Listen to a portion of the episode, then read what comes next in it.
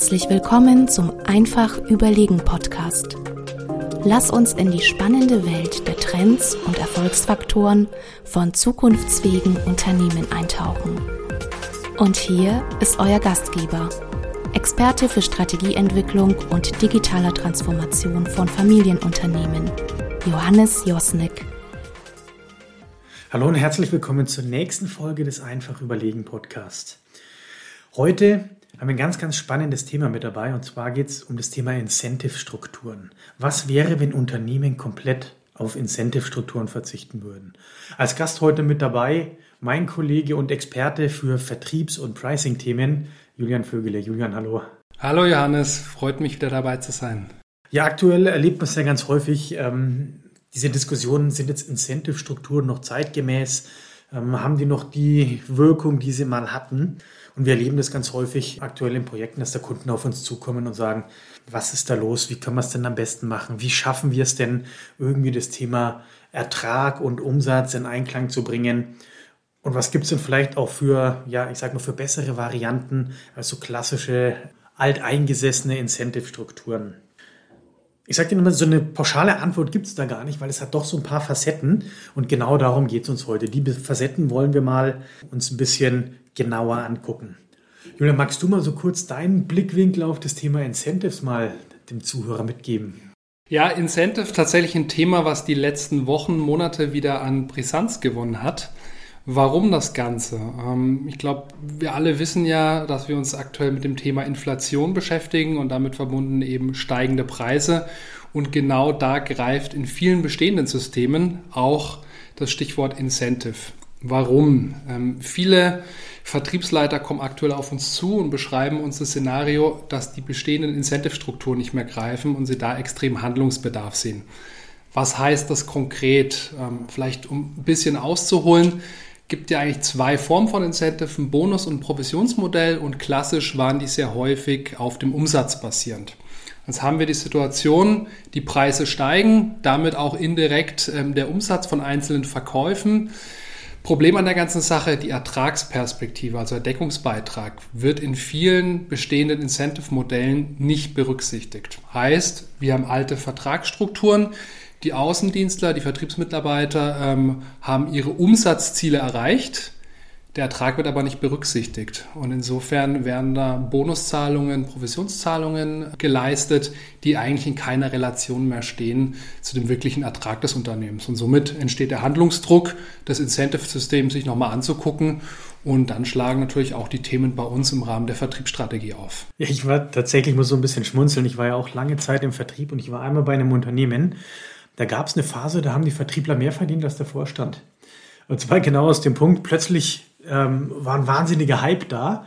Ähm, die, die, Provisionszahlung war nicht gedeckelt, der Umsatz ging ähm, exponentiell nach oben ähm, und die, die ganzen Außendienstler haben sich ein goldes Näschen verdient, ihre Ferienhäuser irgendwo auf Mallorca gekauft, weil sie einfach zwei, drei Jahre lang so unfassbar viel Provision bekommen haben. Völlig egal, was der Deckungsbeitrag am Schluss war.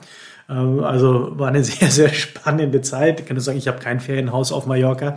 Ähm, ich kam leider nach der Zeit, dass alle Verträge geändert wurden. Ja, aber das zeigt ja schön dieses Beispiel. De facto haben die nichts anderes gemacht als davor, die Vertriebler, und haben aber eine wahnsinnige Zahlung bekommen. Jetzt würde mich aber echt mal ähm, interessieren, wie, wie gehen wir da jetzt am besten vor? Also überspitzt gesagt, braucht es denn überhaupt noch Incentive-Systeme, Provisionszahlungen oder komplett streichen?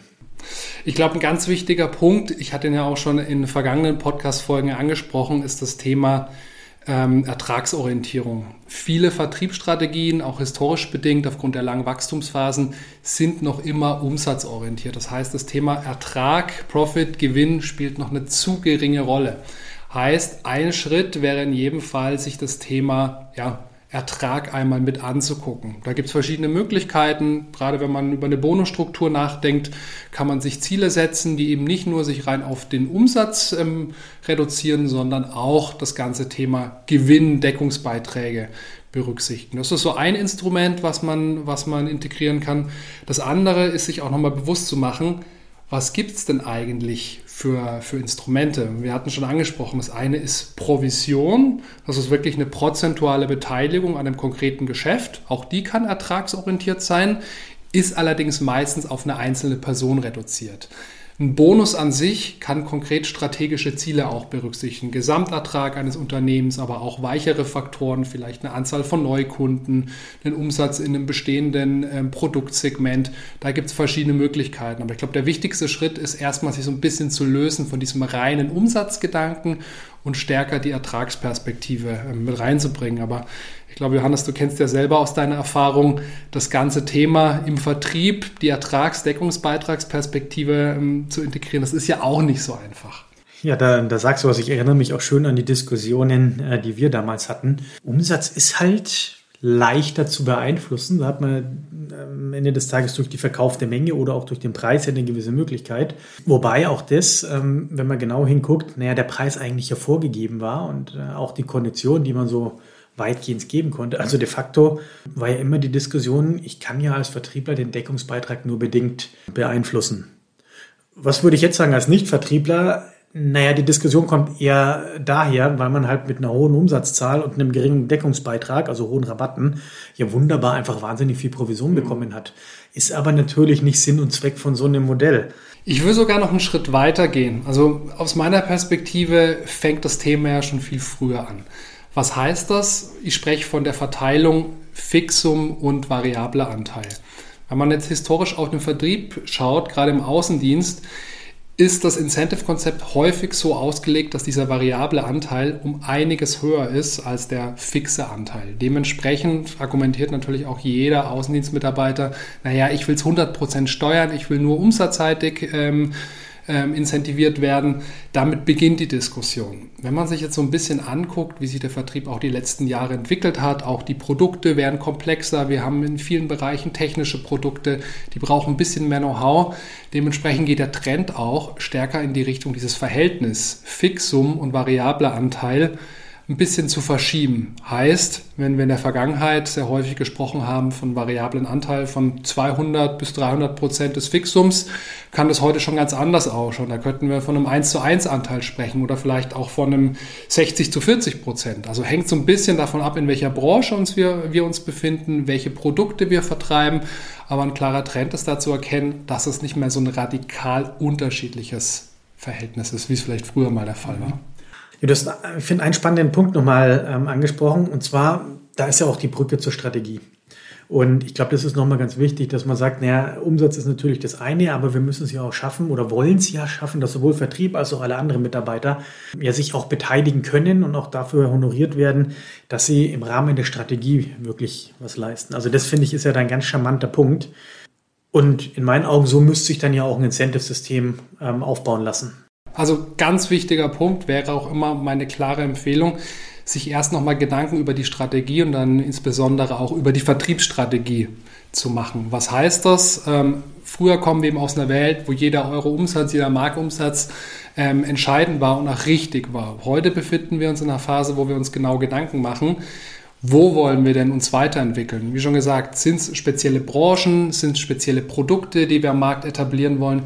Und genau diese Themen müssen wir auch in einem Incentivierungsmodell unterbringen. Und insofern ist es nicht mehr damit getan, ein reines Provisionsmodell umzusetzen, bei dem jeder Geschäftsabschluss ähm, incentiviert wird, sondern vielmehr auch mit einer Bonusstruktur zu arbeiten, wo wir ganz klare Zielvorgaben angeben. So und so viel Prozent in einer festen Branche, so und so viel Anzahl an Produkten, die wir umsetzen, vielleicht auch mit, mit speziellen Märkten arbeiten, Regionen, die wir fördern wollen. All diese Punkte lassen sich bestens in dem Incentive-Konzept einarbeiten. Wichtig an der Stelle aber, es muss zur Strategie passen. Und ist das nicht abgestimmt, dann kommen wir nicht voran. Und das ist eben auch ein häufiger Fehler von vielen Vertriebsleitern, die sagen, ich muss jetzt reagieren, ich muss ganz schnell mein Incentive-Konzept überarbeiten, legen da Hand an, aber haben sich noch gar keine Gedanken über die gesamte Vertriebsstrategie gemacht. Und dann kommen sie drei, vier Monate später erneut.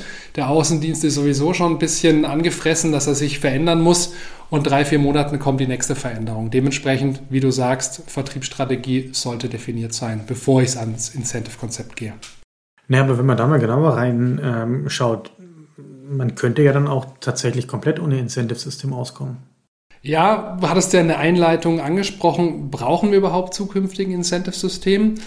Wir kommen ja aus ähm, ja, einer Philosophie, würde ich sagen, wo wir immer was, was geben müssen, um, um besser zu werden. Es gibt natürlich ganz radikale Ansätze, die sagen, wenn das Fixum interessant genug ist und die Personen intrinsisch motiviert sind, dann brauchen sie vielleicht gar kein Incentive-Modell. Ist ein interessanter Ansatz, habe ich auch schon ein paar Mal diskutiert. Die Frage, die dann immer als Gegenargument kommt, ist, was passiert, wenn der Vertrieb nicht so funktioniert? Was habe ich dann für Instrumente? Und dem steht ja eigentlich direkt in Konsequenz, man müsste dann auch ein Instrument haben, um Verträge wieder aufzulösen. Und ich glaube, speziell in Deutschland ist sowas schwierig umzusetzen, wenn wir vielleicht Richtung USA blicken, wir haben ein bisschen eine andere Mentalität zu Einstellungen und auch Auflösung von Verträgen. Da wäre es vielleicht eine Option, wenn das Fixum entsprechend attraktiv ist. Ich glaube, in Deutschland tatsächlich ist es schwierig umzusetzen. Und da sind wir auch von der Mentalität her noch viel zu weit entfernt. Wir wollen natürlich eine gewisse Karotte haben, auf die wir hinarbeiten. Ich glaube, jeder, der mal im Vertrieb gearbeitet hat, kann das auch zu einem gewissen Grad bestätigen, dass so ein Incentive-Modell natürlich jemanden voranbringt. Heißt aber, wenn wir es jetzt mal ganz theoretisch betrachten, also in einer ganz optimalen Welt mit intrinsischer Motivation, ähm, ein gut ähm, definiertes Fixum, könnte man auf ein Provisions- oder Incentive-Modell verzichten. Ähm, wenn wir aber einfach in, äh, in das tägliche Arbeiten gucken, naja, dann ist es schon so, dass wir heutzutage auch sehen, es gibt eine gute Daseinsberechtigung. Man sollte aber schlicht und ergreifend einen Schritt weiter denken. Man sollte also nicht das Ganze am Umsatzgrößen ähm, festmachen, sondern vielmehr sollte man schauen, naja, was hat es denn mit strategischen Marschrichtungen zu tun? Ähm, wie kann man das Ganze noch in Einklang bringen mit der Ertragssituation und wie kann man wirklich was Motivierendes auch für die Mitarbeiter gestalten. Ja. Also das sollte ja Sinn und Zweck dann von einem guten Provisionsmodell oder Incentive-Modell sein. Ja, ich glaube, der letzte Punkt, das Thema Weitblick, das Thema auch persönliche Entwicklung des Mitarbeiters, ist auch ein nicht zu verachtender Aspekt. Während wir früher vielleicht stärker auf die monetären Themen geguckt haben, lässt sich auch ein klarer Trend erkennen, dass Mitarbeiter viel mehr als vor 15 Jahren ähm, eine persönliche Perspektive haben wollen. Die wollen wissen, warum mache ich das Ganze, wo will ich hin? Und gerade so eine ähm, Vertriebsstrategie mit dem entsprechenden Bonuskonzept, die einem ganz klaren Weg aufzeigt, wo will das Unternehmen hin, was für Ziele verfolgt es, kann natürlich auch dem, dem Individuum an sich einen ganz anderen Weg aufzeigen und nochmal ganz anders motivieren. Ich glaube, das ist ein Punkt, den wir auch berücksichtigen sollten. Ja, absolut, kann ich äh, gut unterstreichen. Und tatsächlich, da lieber Zuhörer, würde mich jetzt noch mal interessieren, wie du denn das Thema Incentive ähm, siehst. Was für ein Modell setzt du ein? Bist du da noch eher auf der Umsatzseite oder hast du da schon eher ein breiteres Thema? Gerne da einfach eine E-Mail schreiben an josnik.weismann.de. Ja, und ansonsten, Julian, vielen Dank, dass du dabei warst. Wir haben noch einen Bonus heute mit dabei. Und zwar, wenn du auf www.einfachüberlegen.de gehst, da findest du diesmal eine kleine Präsentation, die schlicht und ergreifend das Thema Incentive, Bonussysteme, Provisionsmodelle nochmal ein bisschen genauer beleuchtet. Gibt's kostenfrei zum Runterladen. Also einfach draufklicken und runterladen. Ja, in dem Sinne, bis zum nächsten Mal.